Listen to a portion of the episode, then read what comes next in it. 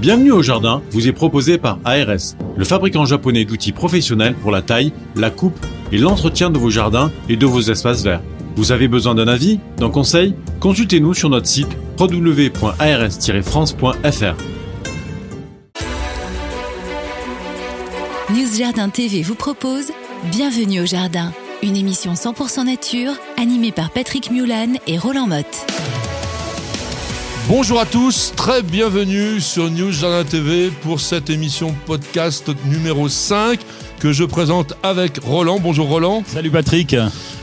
Et nous allons donc vous faire une heure de programme 100% jardin. Vous aurez les taupes, vous aurez le Victoria Regia, vous aurez le compagnonnage au potager. Ça va être absolument superbe. Et nous allons aussi avoir un invité. Vous pourrez poser vos questions. On va sélectionner des questions qui sont arrivées sur le site. Je vous rappelle que nous sommes un podcast. Alors, c'est quoi un podcast, mon cher Mais, Roland euh, un podcast, c'est un truc où tu enregistres et en fait, tu peux réécouter. Ça y est, j'ai compris depuis que tu m'expliques. Tu peux écouter le jour, la nuit, le soir, le matin. Enfin, on peut écouter tout le temps sur les plateformes de podcast. D'où l'importance du micro. Alors, c'est essentiellement donc une émission de radio, mais vous pouvez aussi la voir en vidéo puisque Nicole est derrière la caméra et sur la chaîne YouTube de News Jardin TV, vous aurez ce que vous voulez.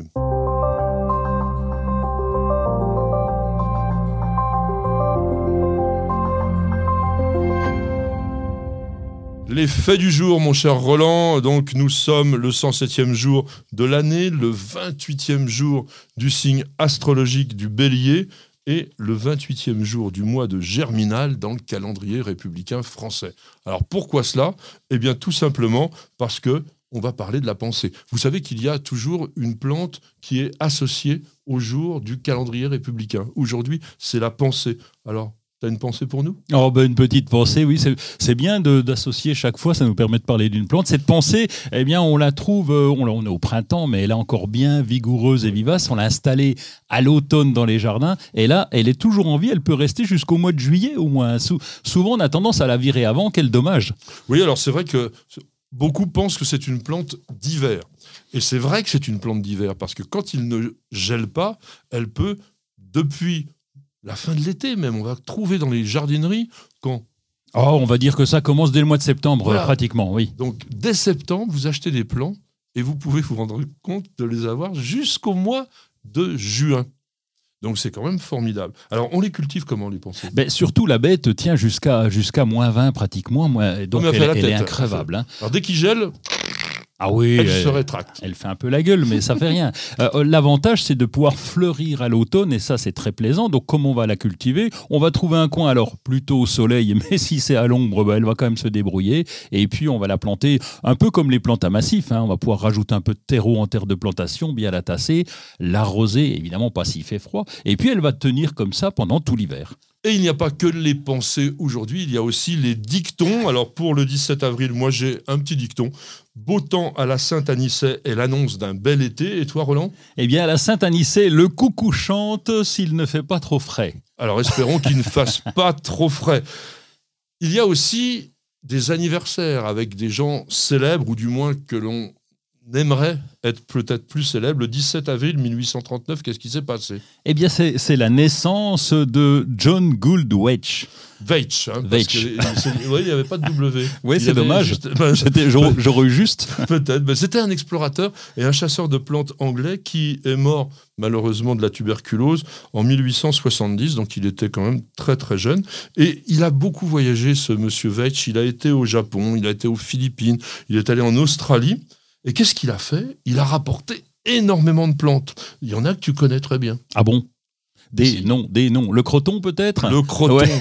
Alors, Le croton, c'est une. Alors le croton, j'adore parce que quand tu vas en Guadeloupe, il y a des haies de croton, alors que chez nous, il pousse jamais. Enfin, il a du mal à pousser. C'est une très jolie plante, très Bah, avec dans un le- feuillage magnifique. Puis qu'on est dans les appartements, Oui. tout simplement. Donc, euh, Codium variegatum, si vous êtes un peu botaniste. Et puis, Acalifa. Alors, toi, tu l'appelles autrement. Ah, la, la queue de rat, Moi, j'aime mieux que de renard, c'est un peu plus sympa. Oui.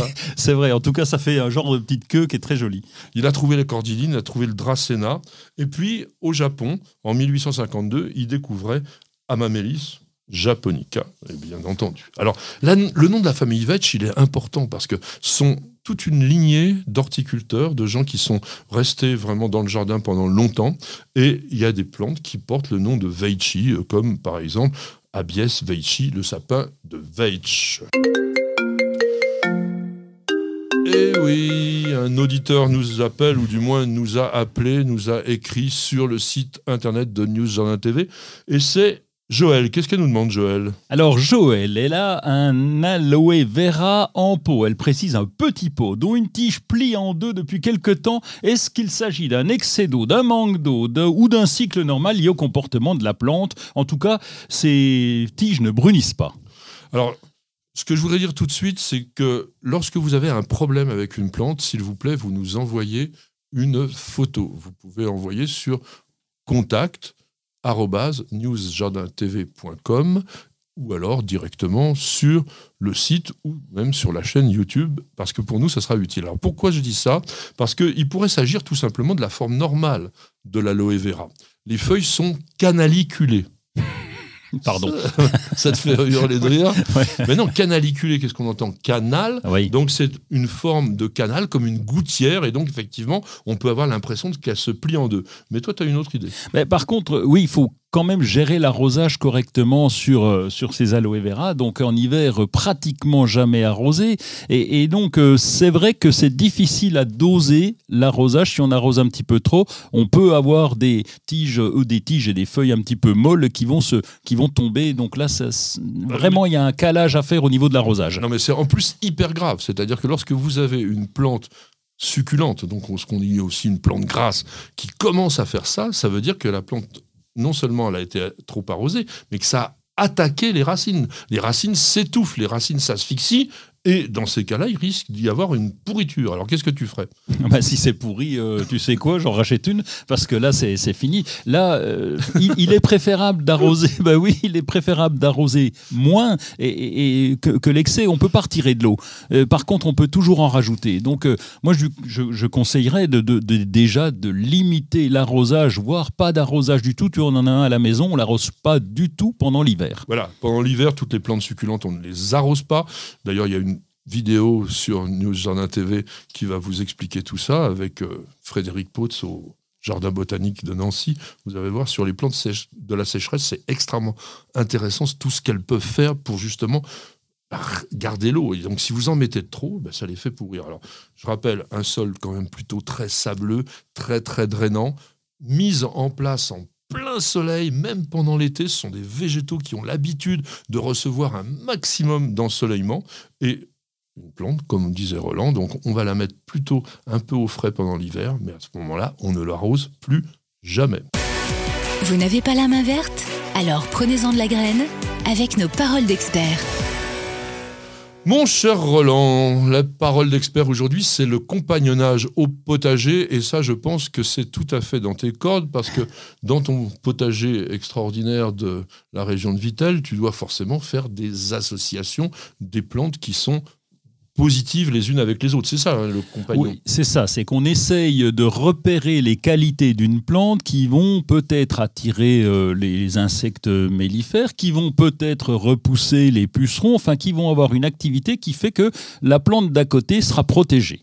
Donc, de quelque manière que ce soit, il y a une interaction entre les végétaux qui vont céder. Alors, il y en a certains qui cèdent pour la croissance, il semblerait, est-ce que tu as déjà vu ça Que deux légumes différents mis l'un à côté de l'autre vont avoir on va dire, un effet bénéfique. Ils sont plus costauds, ils sont plus sympas, ils s'aiment bien. Alors, on les repère, c'est difficile parce que euh, dans le compagnonnage, il faudrait faire des tests très poussés pour pouvoir avoir euh, vraiment cette, cette efficacité, avoir un test avec et un test sans. Et donc, euh, on, a l'impression que certaines poussent beaucoup mieux ensemble. Bon, évidemment, je vais te citer un exemple que tu aimes bien, c'est la tomate et le basilic.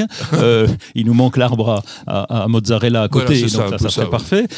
Mais bon, on, on a l'impression qu'elles s'entendent bien. Maintenant, il y a des choses un petit peu plus poussées qui nous font, euh, qui nous font euh, voir euh, des qualités meilleures. Alors, on voit des qualités meilleures surtout lorsque l'on obtient ce que l'on appelle une confusion olfactive. Ça veut dire quoi? Ça veut dire que la plupart du temps, les insectes prédateurs, nous on les appelle prédateurs parce qu'ils vont se nourrir de nos plantes, eh bien ces insectes se dirigent beaucoup à l'odorat.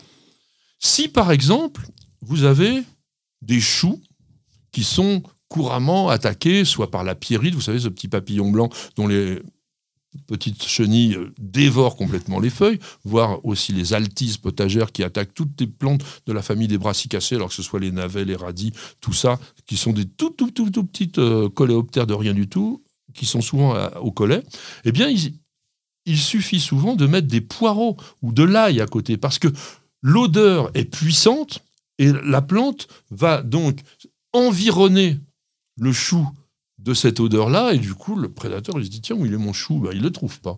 Donc, est-ce que tu fais des trucs comme ça toi? Oui, et pour ça, faut accepter, par contre, de faire son potager un peu différemment. Parce que c'est vrai que si tu le fais en rang, tu pratiques quelque part la monoculture, et Ah par exemple, les dorifores, euh, tu, tu leur mets une rangée de patates, bah oui, ils ont repéré tout de suite. Mais Il suffit de mettre du lin, on dit. Tu l'as oui, fait, ça? oui, j'ai testé. ben, c'est c'est bien quand il n'y a pas de Dorifor. C'est ça, pipeau. ouais. Non, je sais pas si c'est pipeau. En tout cas, pour moi, ça n'a pas marché. Euh, par contre, on a mis des morelles de Balbi. La, Ah. mo- la morelle de Balbi, Oui, oui. c'est un genre de bon, c'est la famille des solanacées. Alors ça Bah, pique. je fais ah ouais, parce que ça pique. Moi, j'aime pas beaucoup le temps piquant. Ça pique. Par contre, le fruit est très bon. C'est un genre tout petite tomate. Et donc, les dorifores sont attirés par euh, la morelle de Balbi, ils vont dessus en priorité. Alors tu vas le perdre, mais cela dit, c'est une plante tellement euh, vigoureuse, euh, oui. Et donc ça te permet de détourner l'attention des dorifores. Mais pour ça, euh, ta question, je reviens à ta question, c'est qu'il ne faut pas pratiquer uniquement la monoculture. Nous, on mélange tout. Alors, tu mélanges tout, c'est une bonne idée. Mais attention, parce qu'il y en a certaines qui s'aiment pas. Du moins, on dit ça. Oui, c'est vrai. vu ça? Ben oui, oui. euh, alors, euh, je l'ai pas vu parce que je l'ai contrôlé. Du coup, j'ai été prévenu. Tu m'as prévenu. Euh, L'absinthe, par exemple, a tendance à, à- à dégager des petits trucs avec ses racines pour essayer de faire crever les autres à côté, la garce. Alors, scientifiquement, on appelle ça la télétoxie. C'est euh, donc, on, on sent bien qu'il y a une sorte de télétransportation des toxines. Mais c'est vrai, les plantes sécrètent des toxines, du moins certaines. Par exemple, le noyer. Le noyer, lui, c'est bien connu que les feuilles de noyer ont une substance qui s'appelle la juglone. Et lorsqu'elle tombe au sol en automne, lorsque les feuilles donc naturellement tombent au sol, cette juglone rentre dans le sol. Et si tu as bien regardé, il n'y a pas grand-chose qui pousse au pied d'un noyer. Et oui, tu sais que ma grand-mère me disait ne va jamais dormir sous un noyer, tu pourrais mourir. Alors, Pourrais ça, je sais pas. oui, tu pourrais te noyer. Je- Elle m'a pas dit ça, ma grand-mère. Alors on a la rue aussi, la fameuse Ruta graveolens, qui est, qui est sympa d'ailleurs. Et elle, ses racines contiennent de la coumarine qui joue un rôle. Normalement, on dit qu'elle est répulsive au niveau du basilic. Donc on ne met pas de la rue à côté du basilic. Il y a d'autres choses hein, comme ça aussi. Par exemple, les flomis. On dit Flomis fruticosa, qui est une plante assez impo- imposante. Ça, ça pousse pas trop bien dans ta région, Flomis fruticosa, c'est un peu, un peu frileux. Eh bien, ça, une fois que vous avez planté, ben, il n'y a pas grand-chose qui, pou- qui pousse autour. Bon, il y a la piloselle, il y a beaucoup de plantes comme ça. Alors, est-ce que toi, tu as vraiment expérimenté euh, certaines choses Par exemple, on dit que le navet, le fenouil, par exemple, ça empêche l'altise.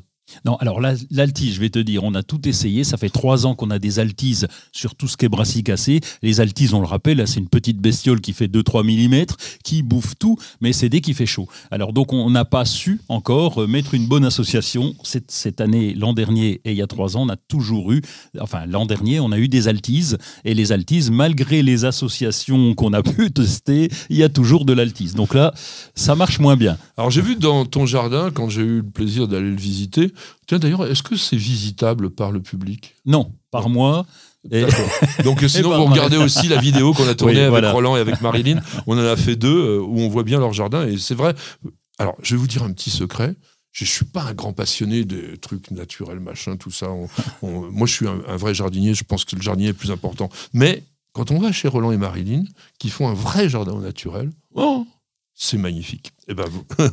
Alors, ce que je voulais dire, c'est par exemple, toi, il y a- je disais, il y a beaucoup, beaucoup de bourrache dans ton jardin. Oui. On dit par exemple que bourrache et fraisier, ça fait vraiment quelque chose de très bien. Et oui, et puis la bourrache, elle est indispensable. Alors là, on en a mis un peu partout. D'abord, elle se sème très bien.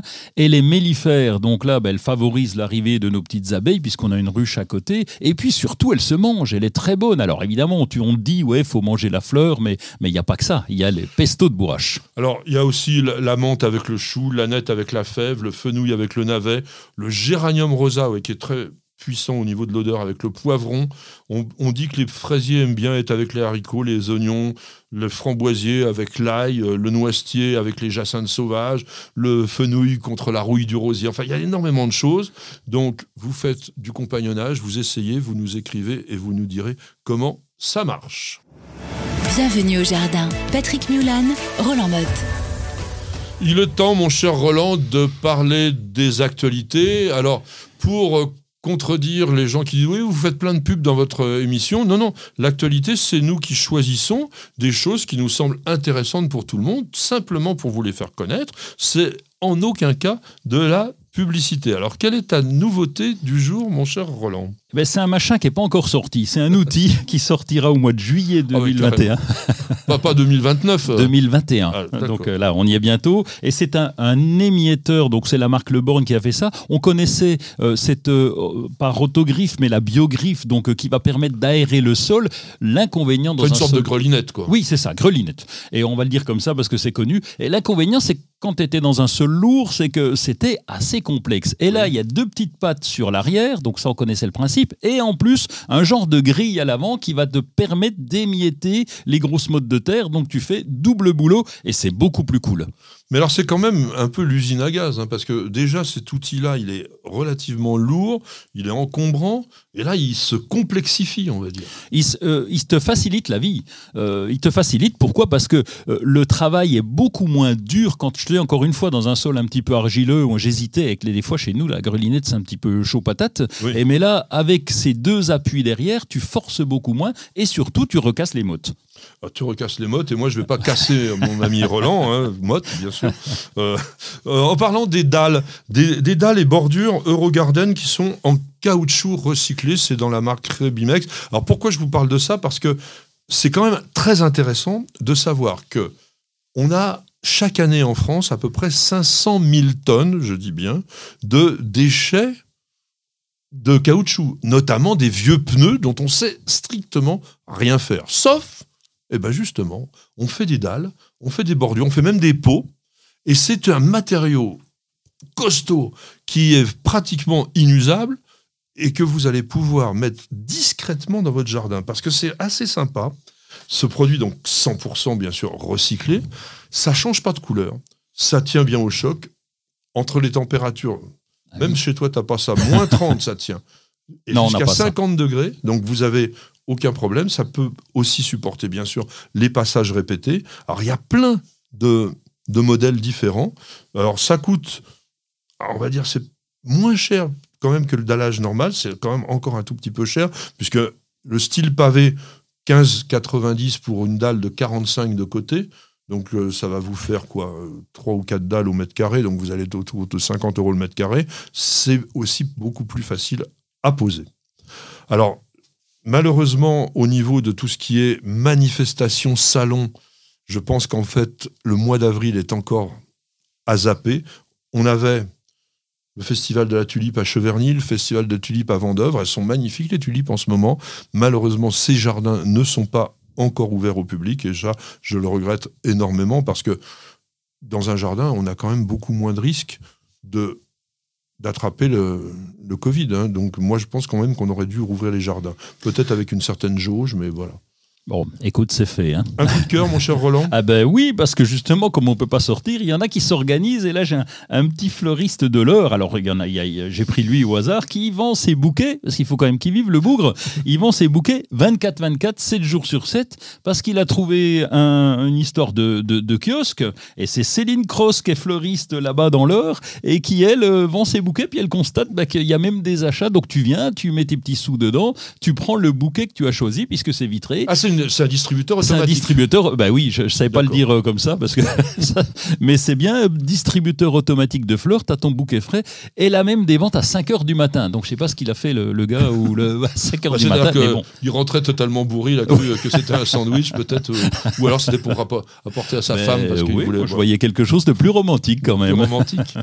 Alors moi, mon coup de cœur va à un jardin qui lui aussi est fermé pour l'instant, mais je vous incite vraiment, vraiment à vous y précipiter dès que les conditions seront un petit peu meilleures. C'est le parc oriental parc oriental, parlons correctement, de Molévrier. Molévrier, c'est dans le Maine-et-Loire, pratiquement à la frontière de la Vendée. C'est certainement un des plus beaux jardins d'inspiration japonaise qui existent. Alors, dans notre pays, ça c'est sûr, en Europe peut-être aussi. Ce jardin est tellement authentique, je dirais, dans sa réalisation, bien qu'il n'ait pas été réalisé par des Japonais, que des experts japonais sont venus et lui ont attribué un label en disant voilà, c'est vraiment un jardin d'inspiration Edo et vraiment un jardin que l'on peut visiter. Alors, l'idéal, ça aurait été d'y aller au tout début avril parce qu'il y avait les cerisiers en fleurs, mais c'était fermé. Mais vous allez avoir dès le mois de mai les azalées, et c'est une belle pièce d'eau avec des arbres qui sont taillés, et on peut pratiquement en profiter toute l'année parce que c'est vraiment, vraiment un jardin de détente, d'inspiration. Et si vous aimez les bonsaïs, vous avez aussi toute une collection et aussi des bonsaïs à vendre. Il y a régulièrement aussi des, des manifestations, il y a aussi des, Japonais qui viennent, qui vous montrent des, des, démonstrations souvent très, très intéressantes. Et maintenant, mon cher Roland, on se repose pendant quelques secondes pour écouter le message d'un de nos sponsors. Et merci de bien l'écouter parce que c'est très, très joli. Profitez de votre programme sans effort avec l'autoril d'Ozlock. Tuyau d'arrosage qui se réenroule automatiquement. Ozlock, conçu par des jardiniers pour des jardiniers. Parce qu'on devrait tous commencer la journée par un bol d'oxygène. Parce qu'il y a des réveils qu'on échangerait contre aucune grasse mat. Parce que mettre du beau partout, ça fait du bien tout le temps. Parce qu'une bonne promenade, ça fait battre deux cœurs. Parce que ça fait grandir de faire pousser quelque chose. Parce que le circuit le plus court, c'est entre votre jardin et votre cuisine. Parce qu'il y a des rencontres qu'on n'oubliera jamais. Parce qu'un monde meilleur, ça commence d'abord chez soi. Et parce qu'on n'a jamais eu autant besoin de se reconnecter à la nature et à la vie. Truffaut, mettons plus de vie dans nos vies. Bien que votre pelouse se porte plutôt bien, vous voyez apparaître de la mousse ici et là. Pas de problème, Gazon Pur DCM vient à votre secours. Gazon Pur DCM est un engrais pelouse organo-minéral avec une action indirecte contre la mousse. Cet engrais ne tâche ni les dallages ni les pavés. Gazon Pur DCM, c'est deux en un. Un beau gazon bien vert et en plus, sans mousse. Incroyable ce qu'un mini-grain arrive à faire.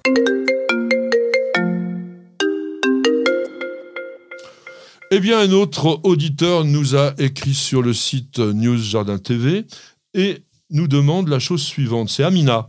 Peut-on planter un lilas dans la région de Brest? Alors, c'est complètement à l'opposé de chez toi, mon cher Roland, ah oui. mais qu'est-ce que tu en penses? Alors, je, te, je, répondrai comme ça, mais oui, on peut le planter partout, le lilas, sauf que, euh, est-ce que à Brest, c'est bien une terre, une bonne vieille terre calcaire de chez nous? Eh ben non, voilà, le problème, c'est qu'effectivement, sur le plan, on va dire, du climat le lilas, il n'y a pas de problème, tu en as chez toi. Ah bah oui, ça tient, euh, oui, ça tient partout, ça presque partout. Ça tient partout. Mais, mais, mais, mais, c'est un arbuste de sol calcaire. Or, sur le massif armoricain, nous avons essentiellement des sols acides, voire très acides. C'est la seule quasiment région de France, la Bretagne, où vous allez trouver des rhododendrons plantés directement comme ça en pleine terre. Bon, il y a la Sologne aussi, mais bon, c'est quand même un endroit assez extraordinaire pour cela. Mais le lilas, lui, n'aime pas. Alors le lilas est quand même une plante de ta région parce que tu as quand même peut-être deux mots à me dire sur Monsieur Lemoine. Ah ben Victor Lemoine, oui, qui était un, grand obtenteur qui a trouvé des lilas merveilleux. Hein, euh, euh, Syringa vulgaris, Madame Lemoine, donc euh, qui est qui est blanc, qui est magnifique, et puis Belle de Nancy, qui est mauvais rose, qui est super, bon, qui va bon, qui va grandir comme un lilas normal. Mais Monsieur Lemoine, c'est notre c'est notre pape là-bas dans le Grand Est. C'est ton pape dans le Grand Est et il a créé effectivement de très très belles variétés de lilas. Alors, on va dire que actuellement le lilas est encore en fleurs. La meilleure façon de le tailler, c'est tout simplement de se faire des beaux bouquets de fleurs parce que il fleurit sur des pousses de l'année précédente, c'est-à-dire donc des pousses qui se sont développées l'année dernière. Et si vous le taillez pas, eh bien, il va refaire une pousse cette année toute longue qui portera des fleurs à l'extrémité. Donc le coût de le tailler maintenant, c'est que on va redescendre la hauteur de la plante et la pousse nouvelle, donc florifère pour l'année prochaine, va se trouver plus bas. Si vous ne le faites pas, ben vous avez des lilas qui peuvent monter à quoi? 4 mètres ah Oui, voire plus. Et puis, tu as, tu, ça va faire des graines en plus, donc il va s'épuiser. L'an prochain, il n'est même pas dit que tu auras des fleurs si tu ne fais pas cette taille. Oui, alors donc moi je la conseille vraiment. Il y a des gens qui me disent pourquoi vous taillez? Ben Parce que justement, le travail du jardinier, c'est toujours d'essayer d'être en équilibre avec la nature, d'être en équilibre au niveau bah, esthétique, mais aussi pour la plante elle-même. Vous cherchez la petite bête? Toutes les réponses dans le dossier de Bienvenue au Jardin. Le dossier cette semaine, c'est les taupes. Les taupes qui sont souvent vraiment les ennemis je vois Roland qui est mort de rire. oui, moi je considère que c'est des ennemis du jardinier. Lorsque vous avez une très très belle pelouse, lorsque vous avez vraiment trimé pour vous faire un super massif, etc., que le matin vous vous levez et que c'est euh, bah, la guerre de 14-18, les tranchées, c'est quand même un peu terrible, non non. non, c'est vrai qu'il y a toujours deux façons de voir les choses. Hein. C'est comme une montagne, il y a la partie à l'ombre et il y a la partie au soleil. Et moi, moi, je le vois un petit peu différemment. Je me dis que nous, jardiniers, nous devons nous adapter à la nature. Il y a des taupes qui sont là, qui peuvent aussi nous filer des coups de main. Et, mon souci, c'est de me dire, mais comment on peut justement vivre en harmonie avec les taupes? Alors, mesdames, messieurs, je suis persuadé que Roland n'a jamais eu une seule invasion de taupes dans son jardin. Alors, bien sûr, c'est un animal qui est particulier parce qu'on le voit rarement. C'est un animal souterrain, c'est un insectivore. Alors oui, là-dessus, on peut dire, ça se nourrit de vers, mais ça se nourrit quand même principalement de lombriques. Or, le lombric est quand même très utile pour le jardinier. Ah ben, il est utile, mais ça veut dire que si la taupe est là, ça veut dire qu'il y a déjà des lombrics. Donc on est dans un terrain qui est plutôt euh, très bon. On a de la chance. Mais c'est très très très gourmand la taupe, ça mange tout le temps. Donc si elle vous euh, détruit tous les, tous les lombrics, bon, c'est déjà un problème. Le deuxième problème, c'est quand même la taupinière. Donc on a des taupes quasiment partout dans toute la France, il n'y a pas de région où il n'y en a pas. Alors ça vit surtout dans les prairies, dans les sols meubles. Donc c'est pour ça que c'est souvent sur les gazons.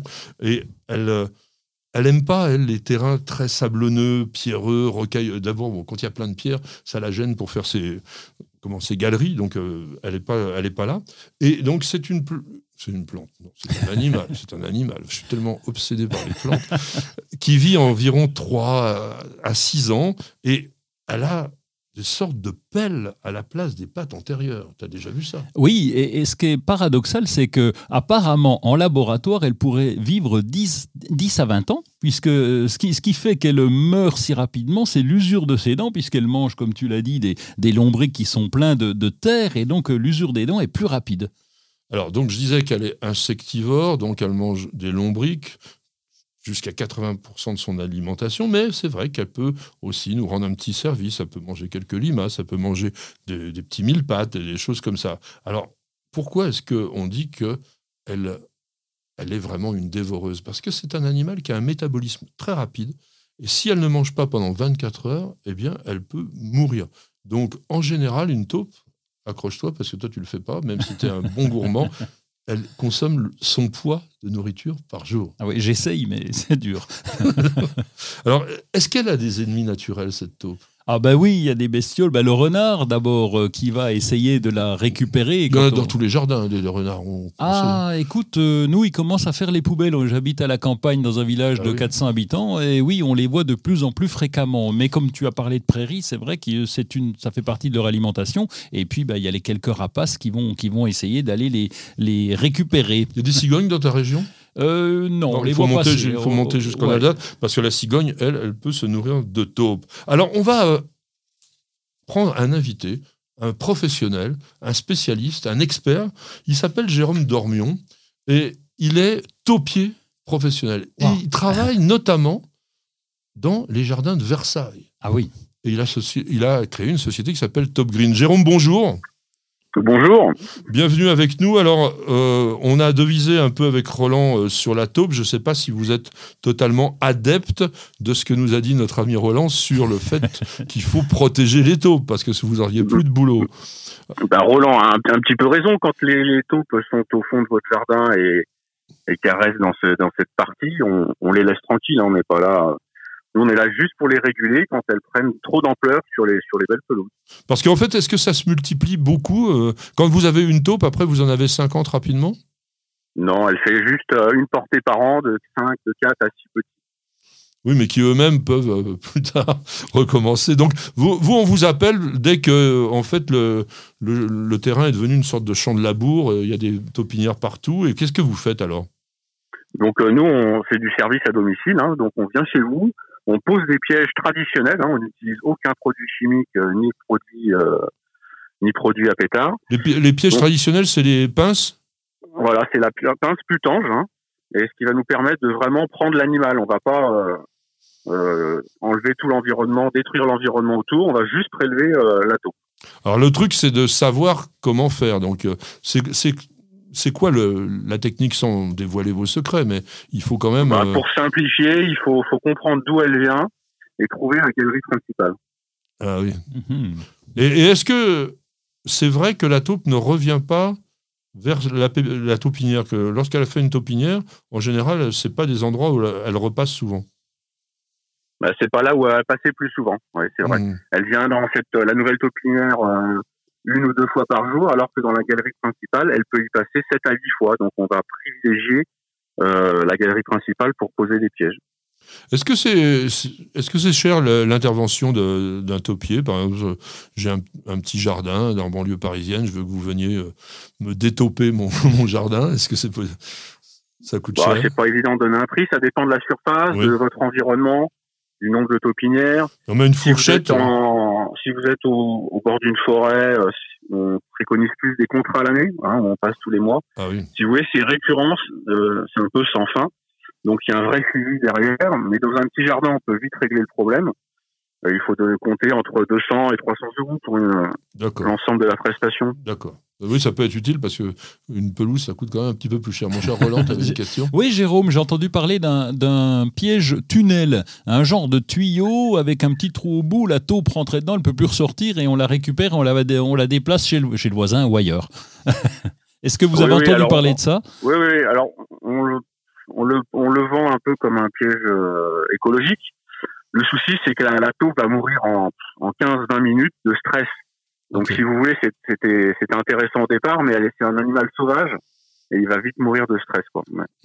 Et le, le, le fameux détopeur, le piège pyrotechnique, qui est a priori est, ce qui est le plus vendu euh, par les jardineries, euh, est-ce que c'est efficace? Euh, Qu'est-ce que vous en pensez?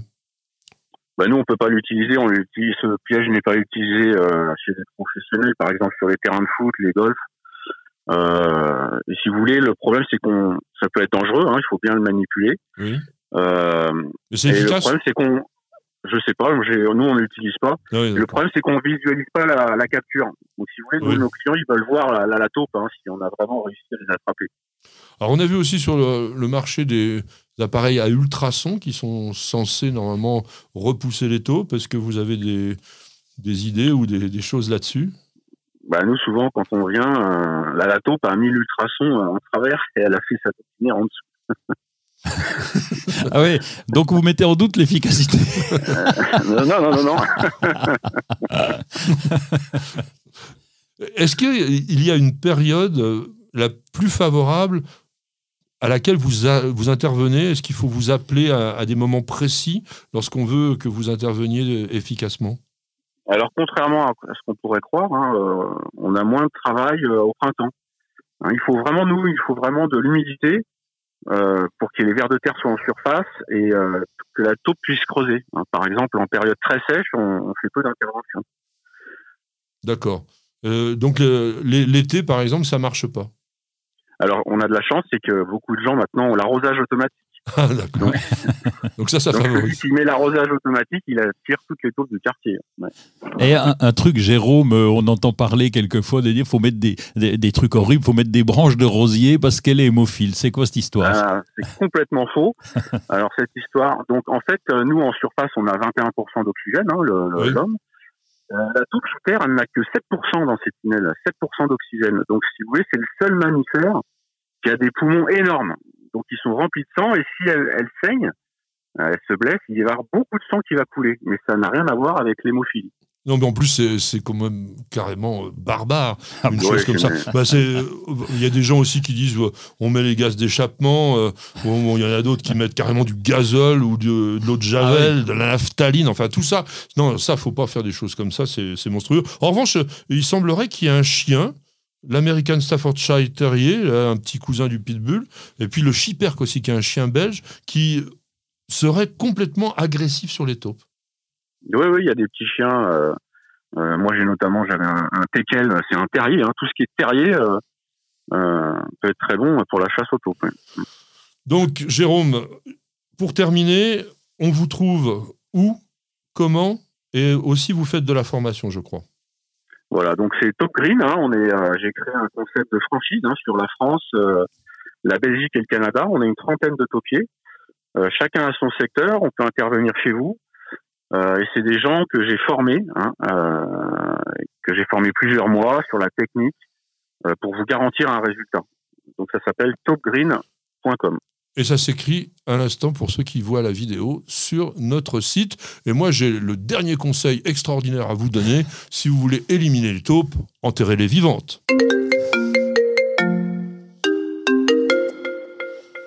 Un autre auditeur, et on remercie quand même Jérôme d'avoir participé à notre dossier, un auditeur, mon cher Roland, qui s'appelle comment? Nicolas. Nicolas, Nicolas, qu'est-ce qu'il nous a dit Alors Nicolas, il nous dit, vous faites souvent, mon cher Patrick, l'éloge des variétés modernes de légumes et des hybrides. Mais moi, je préfère utiliser uniquement les variétés anciennes que je peux multiplier moi-même et ainsi, comme cela, participer à leur protection. Qu'en pensez-vous, mon cher Patrick? Alors moi, je pense que à partir du moment où il y a une variété nouvelle, elle présente, c'est même pas que je pense, c'est je suis sûr, puisque c'est comme ça qu'elle est dé- déclarée nouvelle, elle présente des améliorations. Donc, une plante qui sort sous le nom d'une nouveauté, elle est meilleure toujours qu'un test, ou du moins qu'une plante de référence. Alors, ça ne veut pas dire que les anciennes variétés n'étaient pas intéressantes, mais il y a, je trouve personnellement, une sorte de mythe autour du fait de dire oui, moi je prends des vieilles variétés parce que c'est euh, plus, goût- plus goûteux, etc. Je connais très très bien les sélectionneurs de, de variétés, notamment dans le monde du potager, et je peux vous garantir qu'ils font extrêmement attention aujourd'hui à sortir des variétés nouvelles qui sont goûteuses. Toi, tu fais un peu tout le monde. Oui, je fais un peu des deux, parce que d'abord, euh, les hybrides F1, ben, euh, les variétés anciennes sont passées par ce stade-là. Alors, il n'y a pas que des la- F1 hein, dans les, dans les modernes. hein. Il y a aussi des variétés qui sont de, de sélection. Parce que s'il n'y avait que des F1, ça serait la ruine pour le jardinier amateur. Oui, et, et- et puis quand même, euh, on parlerait plutôt que de variété ancienne, de variété stabilisée. Parce qu'une variété stabilisée, euh, une fois que tu as la F1, euh, la- pas la Formule 1, mais la F1, après, il faut passer au stade suivant et qui fait que c'est le travail du sélectionneur. On va arriver à avoir, au bout de 8 à 10 ans, on va avoir une variété stabilisée qu'on pourra utiliser. Et il faut pas dire variété ancienne parce qu'il y en a des. La Green Zebra, par exemple, elle date des années 80, 1980. Et puis il y en a, là, j'en regardais quelques-unes qui Là, tu parles de tomates. hein. de tomates, pardon. Oui, oui, de tomates. Oui, c'est vrai, j'ai même pas précisé. De tomates, oui. euh, euh, la Green Cherokee, elle a été obtenue en 2014. Donc, euh, on a quand même des, nouvelles vieilles variétés si on considère que ce sont de vieilles variétés. Et moi, je fais les deux parce que, bah, comme tu l'as dit, dans les hybrides F1, il y a quand même des, qualités dans le fruit qui sont très intéressantes. Alors, les, F, les F1 sont des plantes que vous ne pouvez pas ressemer parce qu'elles ont été croisées avec deux lignées qui, elles, étaient fixées, mais qui sont la première génération. Et lorsque on a l'habitude un petit peu de la génétique avec les fameuses lois de Mendel, eh bien, vous avez le génome des deux parents qui ressortent sur la deuxième génération. En général, vous avez la moitié de la variété, puis après un quart de chacun des deux parents. Donc c'est un peu le bazar, et vous n'avez pas forcément la bonne variété. En plus, on fera certainement un de ces jours un sujet sur le fait de récolter ses propres graines ou pas. Moi, personnellement, je ne suis pas favorable à cela pour une raison très simple, c'est que c'est la meilleure façon de transmettre les maladies à virus, alors que les variétés de graines que vous achetez, elles sont sélectionnées, contrôlées, on, vous expliquera ça. C'est vraiment pas fait n'importe comment, c'est un entourage professionnel très très dur. Fabriquer, enfin entre guillemets, être un producteur de graines agriculteur, c'est très compliqué. Tu en as autour de chez toi Bon, euh, non, mais il y a des choses qui se ressèment toutes seules. hein. Tu vois, nous, euh, on a certaines salades. euh, On a une cressonnette marocaine, par exemple, qu'on laisse se ressemer systématiquement d'année en année, et ça se passe très bien aussi. Donc, euh, je te dis, on- on- moi, je suis entre les deux. Tu es entre les deux. Et maintenant, nous allons nous quitter pour très très peu de temps, mais pour écouter une belle page de publicité, et nous en avons bien besoin.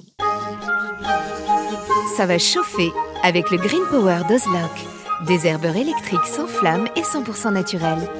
Ozlock, conçu par des jardiniers pour des jardiniers. Parce qu'on devrait tous commencer la journée par un bol d'oxygène. Parce qu'il y a des réveils qu'on échangerait contre aucune grasse mat. Parce que mettre du beau partout, ça fait du bien tout le temps. Parce qu'une bonne promenade, ça fait battre deux cœurs. Parce que ça fait grandir de faire pousser quelque chose. Parce que le circuit le plus court, c'est entre votre jardin et votre cuisine. Parce qu'il y a des rencontres qu'on n'oubliera jamais. Parce qu'un monde meilleur, ça commence d'abord chez soi. Et parce qu'on n'a jamais eu autant besoin de se reconnecter à la nature et à la vie. Truffaut, mettons plus de vie dans nos vies. Que votre pelouse se porte plutôt bien, vous voyez apparaître de la mousse ici et là. Pas de problème, Gazon Pur DCM vient à votre secours. Gazon Pur DCM est un engrais pelouse organo-minéral avec une action indirecte contre la mousse. Cet engrais ne tâche ni les dallages ni les pavés. Gazon Pur DCM, c'est deux en un. Un beau gazon bien vert et en plus, sans mousse. Incroyable ce qu'un mini-grain arrive à faire. Bienvenue au jardin. Patrick Mulan, Roland Motte. Roland, mon cher, nous sommes aujourd'hui le 17 avril, et qu'est-ce que tu vas nous faire dans ton jardin la semaine prochaine? D'abord, d'abord, je me découvre pas d'un fil et ben, pl- planta- plantation des pommes de terre, tu en as parlé, le- mais ça dépend des régions évidemment. On repère le lilas et donc la plantation des pommes de terre. Maintenant, faut plus tarder, faut y aller. Et avec les pommes de terre, eh ben, je vais planter les griffes d'asperges. J'en ai pris cette année parce que j'ai un petit coin un petit peu, un petit peu bien sableux. On a rajouté du sable, Tu etc. les mets pas ensemble? Euh, non, non, non. non, et, et comme je te le disais tout à l'heure, on diversifie un peu tout. Donc, euh, ça ne sera pas un rang. Euh, trois ici, deux là, une là-bas, etc. Rassurez-vous, c'est facile à récolter, on les repère quand même. On les repère quand même, et puis faut- là, il faut faire un trou assez profond. Il faut bien ameublir le sol au moment de la, pol- la- la plantation de la griffe. Oui, ça ne veut pas dire qu'on va mettre le- le- la griffe tout au fond, voilà, mais c'est surtout ameublir le sol et puis veiller à ce que ça soit bien drainé, parce que c'est le problème des asperges, il faut vraiment un terrain très bien drainé. Alors, tu nous fais des petits rempotages aussi en ce moment? Oui, bah oui, je m'occupe de la terrasse. Là, on a, on a viré les petits pots parce que l'été est difficile à gérer. Excellent, très très bonne idée, parce que plus c'est petit, moins il y a de terre, plus ça se dessèche rapidement, euh, alors que si vous mettez un pot assez volumineux, eh bien vous n'êtes pas obligé d'arroser tous les soirs, ou même parfois deux fois par jour quand il fait Ah très oui, chaud. oui, c'est galère. Et puis tes plantes sont en meilleure santé, donc euh, le potier est content. Donc on a, on a géré ce truc-là avec différents types de pots. Bon, là, il faut que ça s'harmonise un petit peu parce que maintenant que ton pot est volumineux, il se voit. hein. donc euh, si tu mets le rouge avec le jaune, ça ne le fait pas trop. Donc on essaye d'harmoniser en fonction du rythme qu'on va donner. Et oui, là, rempotage, donc billes d'argile et, et tout et, Et tout. tout le tout team. Alors, au niveau aussi du travail du sol, vous qui faites donc un jardin au naturel, vous retournez pas la terre. Non, on l'aère. On l'aère. Et justement, tu parlais de grelinette tout à l'heure ou de rotogriffe, mais on va surtout l'aérer. C'est important de l'aérer parce que nos, nos semis, euh, quels qu'ils soient d'ailleurs, eh bien, on va les semer dans une terre bien meuble et bien légère. Et puis, on a des carrés potagers aussi, donc on ne retourne pas. Non, d'abord, c'est trop de boulot. En plus, pourquoi mettre euh, les petits en bas, les, les trucs en haut? Enfin bref, le fait de mélanger, c'est toujours dangereux pour le sol, donc on aère. Aérer, c'est bi- aérer, pardon, c'est bien, mais il faut quand même que le sol ait été bien travaillé avant. C'est-à-dire que si vous avez un nouveau terrain, de toute façon, vous serez obligé de commencer par passer par le labour, enfin, ou du moins le bêchage, de manière à bien décompacter tout ça. Et effectivement, au fur et à mesure qu'on apporte notamment de la matière organique, eh bien, on va améliorer très sensiblement, il faut bien le dire, on va améliorer très sensiblement le sol. Mais d'ailleurs, comment, avec ta fourche, tu fais pour enterrer la matière organique? Alors, on la laisse sur place. On fait beaucoup de compostage de surface, je te dirais. Voilà. Donc, Tu euh, laisses le on- boulot se faire. Oui, le boulot se faire tout seul. Donc on va à l'automne, on va, on va aérer à l'automne, on laisse faire. Et puis bah, l'hi- l'hiver étant le bienvenu, eh bien il fait son boulot tout seul. Alors une petite chose quand même aussi, surtout pour les amis de l'Est de la France comme Roland, c'est les tomates qui fleurissent, je dirais, dans les jardineries. Il faut faire attention. oui, alors là, on est tenté, on se fait avoir chaque année parce que tu craques, il y a du soleil partout. Oh, les belles tomates Les aubergines sont super, je vais commencer. Et puis là, bah oui, patatrac, ça dépend de la région évidemment, mais on peut avoir des gelées très tardives et en fonction de la zone où vous êtes, plus ou moins froid, ça peut durer jusqu'au mois de juin. Donc prudence. Alors il n'y a pas que ça, c'est que le printemps aussi est généralement une saison d'humidité. Et si vous plantez des tomates maintenant, vous les mettez sous un abri. Donc il y a des abris spéciaux pour les tomates. Alors il y a des cloches, il y a des sortes de serres un peu ouvertes, etc. L'important étant qu'il n'y ait pas trop d'eau qui leur tombe dessus et puis qu'elles soient effectivement protégées du froid. Tu as évoqué les aubergines, c'est encore plus frileux que la tomate. Idem pour les piments, les poivrons, donc attention. En ce moment, on peut aussi diviser les plantes aromatiques. Tu fais ça, toi? Oui, bah oui, division de touffe. euh, oui, oui, ça, bah, bah, pas Bah, quand on a évidemment. du thym qui a poussé comme ça, Oui. eh bien, on en fait des petits morceaux euh, de façon à pouvoir rajeunir la touffe. Ça, c'est important. Euh, alors, sur la menthe, c'est même plus de la division de touffe qu'il faut faire, c'est de la séparation de rhizome parce que ça pousse partout. Il faut faire attention. D'ailleurs, mon, mon conseil, moi, sur la menthe, ce serait plutôt de la cultiver en pot. Oui, c'est ce qu'on fait, donc toujours en gros pot, et ça te permet de gérer, alors pas les mettre sur la terre parce que tu as les graines qui tombent et après tu t'en retrouves un peu partout, mais euh, oui, des gros pots de menthe, c'est très bien. Et puis, pour terminer, dans les régions où il fait pas trop froid, on peut se mettre à planter toutes les bulbes de l'été. Alors, les bulbes, c'est pas des vrais bulbes, les dahlias, sont des tubercules, mais les glaïeuls, les sparaxis, les tigridias, enfin, toutes ces plantes qui vont faire de très, très, très jolies fleurs pendant l'été, certaines qui sont pas trop connues, et ça, je vous le recommande tout particulièrement.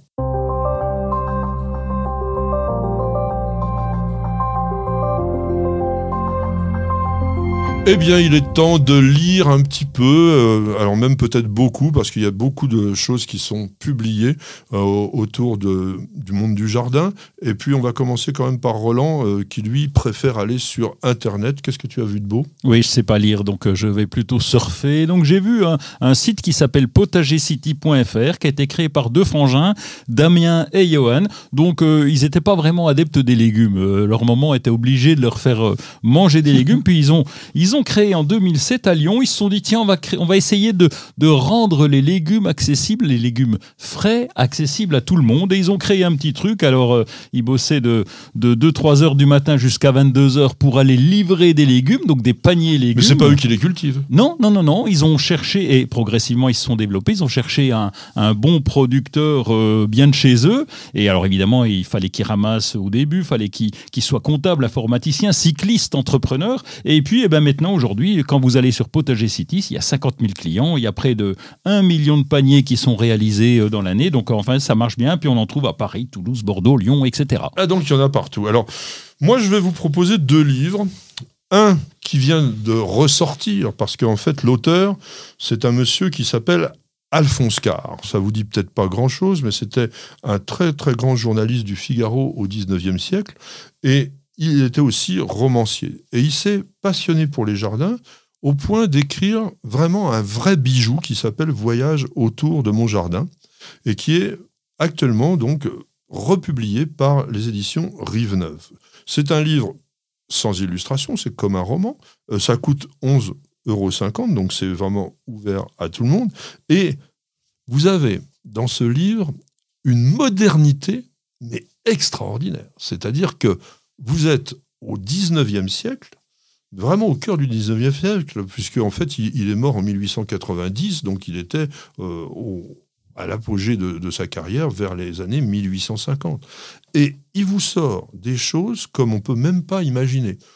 Cette sensibilité écologique, la nécessité d'harmoniser les végétaux, comme on en a parlé au début, avec le compagnonnage. Tout ça, il le ressent énormément. Et alors, il parle des variétés, il parle des plantes qu'il a dans son jardin, mais il en parle d'une façon assez magique. Alors toi, tu l'aimes bien, Alphonse Carr. Oui, parce que euh, moi, j'ai pas lu, mais j'ai surfé pour aller chercher ces citations qui sont, qui sont super. Je t'en donne une comme ça. La terre boit l'eau, l'arbre boit la terre, la mer boit l'air, le soleil boit la mer, la lune boit le soleil. Alors pourquoi me quereller lorsque je veux boire un coup? Oui, c'est tout à fait Alphonse Carr, qui a d'ailleurs aussi euh, publié un petit traité euh, qui était Comment insulter les plantes en latin. Donc, euh, il avait dit aussi d'ailleurs la botanique, c'est l'art de sécher les plantes entre des feuilles de papier et de les injurier en grec et en latin. Donc vous voyez un petit peu le ton et je vous conseille vraiment ce livre si vous voulez passer un bon moment tout en restant dans le monde du jardin. Donc voyage autour de mon jardin aux éditions Rive Neuve. Alors un deuxième livre, pareil, on reste dans le monde artistique quand même avec Le jardin de Monet à Giverny, Histoire d'une renaissance. Alors là, on est complètement dans un autre type de livre. C'est un très beau livre, grand format, cartonné. L'auteur, c'est Gilbert Vaé. Alors, qui est Gilbert Vaé Gilbert Vaé, c'est le jardinier qui, avec l'architecte Gérard Vanderkamp, a récupéré le jardin de Monet à Giverny en 1975 et y a travaillé jusqu'à 2018. Et le titre qui est Histoire d'une renaissance, enfin le sous-titre, c'est exactement ça. On va suivre d'année en année l'évolution de ce jardin qui était malheureusement devenu quasiment une sorte de friche pour redevenir ce qu'il est aujourd'hui, à savoir une véritable petite merveille d'harmonie, d'équilibre et de couleur, à l'image du peintre impressionniste qui avait été son créateur. C'est carrément édité par les éditions Claude Monet Giverny, donc par la, fondation Claude Monet. Ça coûte 39 euros, mais ça évaut largement. Vous avez des documents d'époque, vous avez évidemment tout le travail qui a été fait et vous suivez avec des magnifiques photos eh bien, ce qui est son jardin. Tu aimes bien Giverny Ah ben oui, forcément, tu es obligé. On, est obligé en tant que jardinier d'aller faire un tour, d'aller... Enfin, faut y aller. faut y aller, il faut aller aussi au moment des nymphéas, puisqu'en fait, l'association de l'idée de Claude Monet avec les nymphéas, c'est tout à fait non seulement d'actualité, mais c'est magique. Encore une question d'auditeur qui nous a donc transmis la question suivante. C'est Hermine, hein, sur la chaîne YouTube euh, New Jardin TV. Elle dit J'aimerais bien réaliser une prairie fleurie. Est-ce qu'il suffit de jeter des graines de fleurs en mélange comme ça sur un coin de terre? Comme on me l'a dit, euh, bah oui, Hermine, elle est quand même maline. Elle dit J'ai quelques doutes. Euh, et toi, mon cher Eh bien, je, je dis, Hermine, si seulement c'était le cas, ça serait peinard. On pourrait mettre des prairies fleuries partout. Non, c'est pas le cas. On va être obligé de faire un peu comme le gazon, donc préparer le sol, aérer, retirer les herbes indésirables, avoir une surface euh, conséquente pour que ça représente quelque chose quand même. Et puis on, va semer, on va quelquefois rouler ou enterrer les graines, on va arroser. Donc il y a tout un cinéma à faire quand même pour avoir euh, une prairie fleurie. Alors c'est pas qu'un cinéma, c'est qu'il faut savoir que les très belles prairies fleuries, d'abord il faut savoir acheter les graines qu'il faut parce que une belle prairie fleurie, c'est entre 15 et 30 espèces différentes. Donc avant d'acheter votre boîte de graines, vous regardez sur le boitage ce que l'on vous donne comme composition. Ce sont essentiellement des plantes annuelles. Ce que veut dire une plante annuelle C'est une plante qui va faire l'ensemble de son cycle, depuis la graine jusqu'à l'autre graine, dans l'année.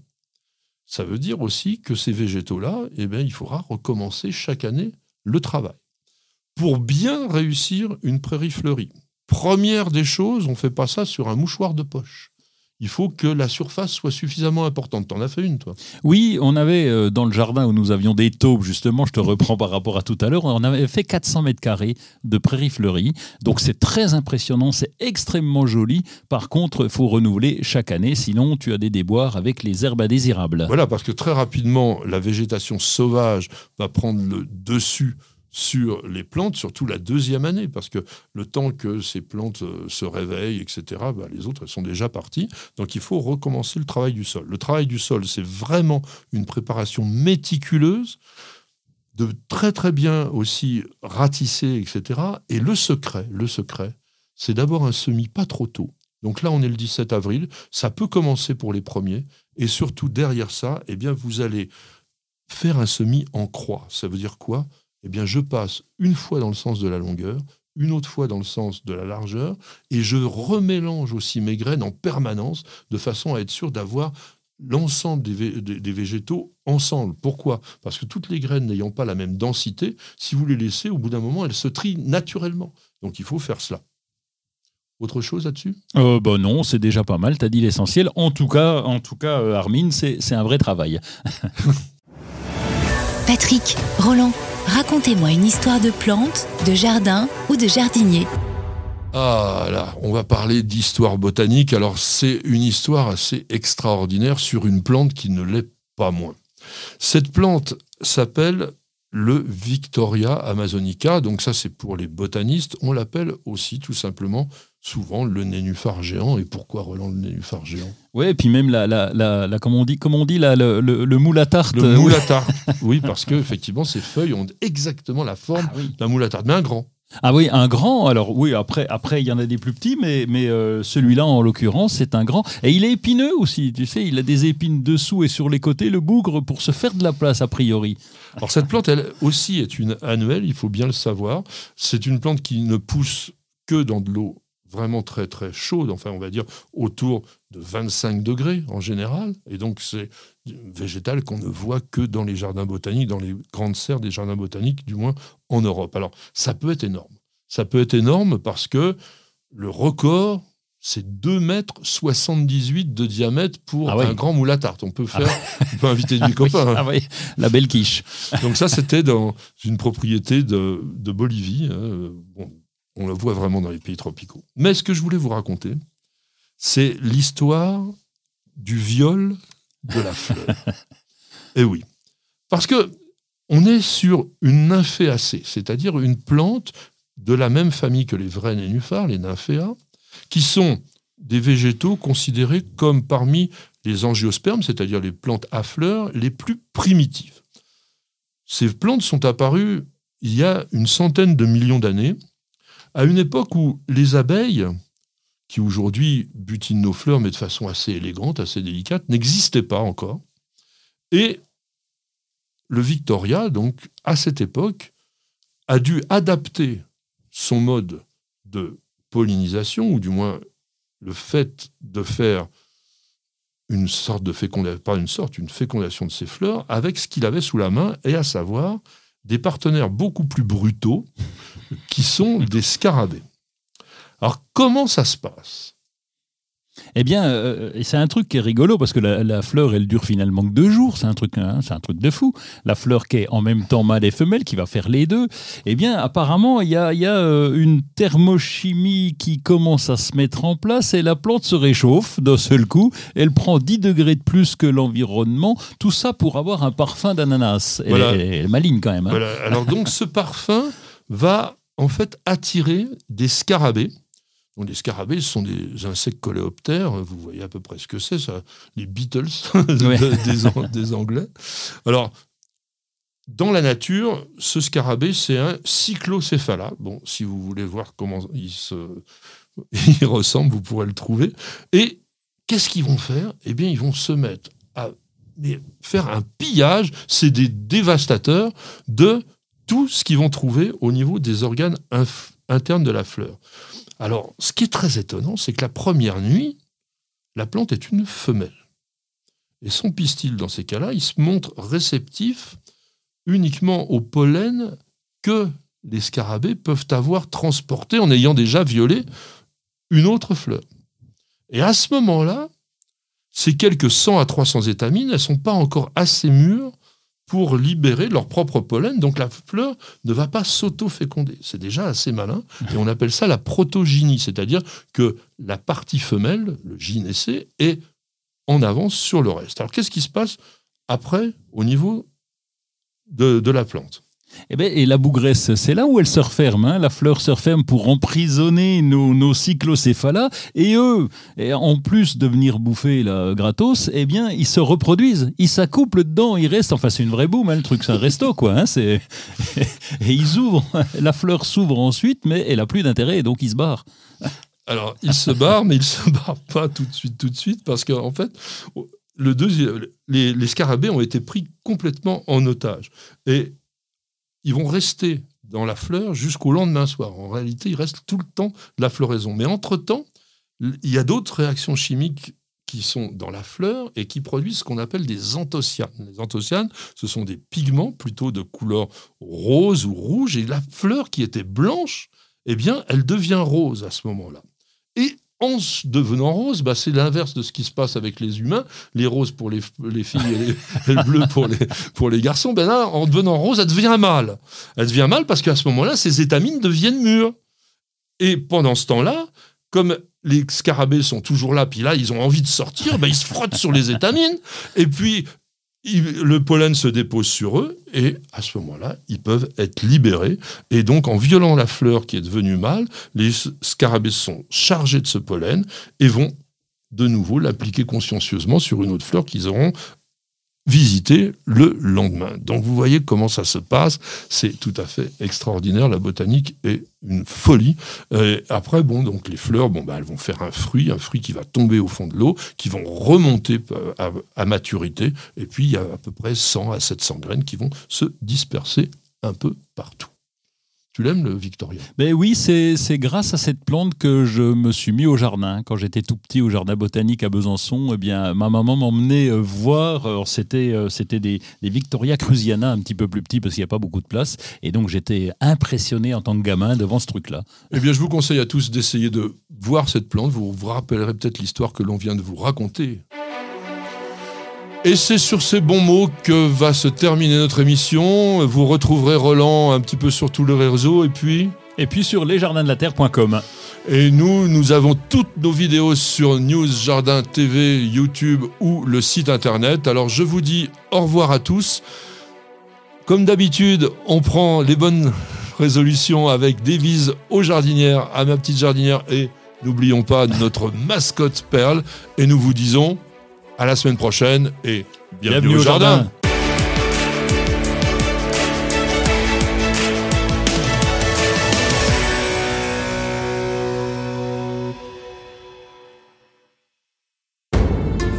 Vous avez écouté Bienvenue au jardin avec ARS, le fabricant japonais d'outils professionnels pour la taille, la coupe et l'entretien de vos jardins et de vos espaces verts. Vous avez besoin d'un avis, d'un conseil? Consultez-nous sur notre site www.ars-france.fr.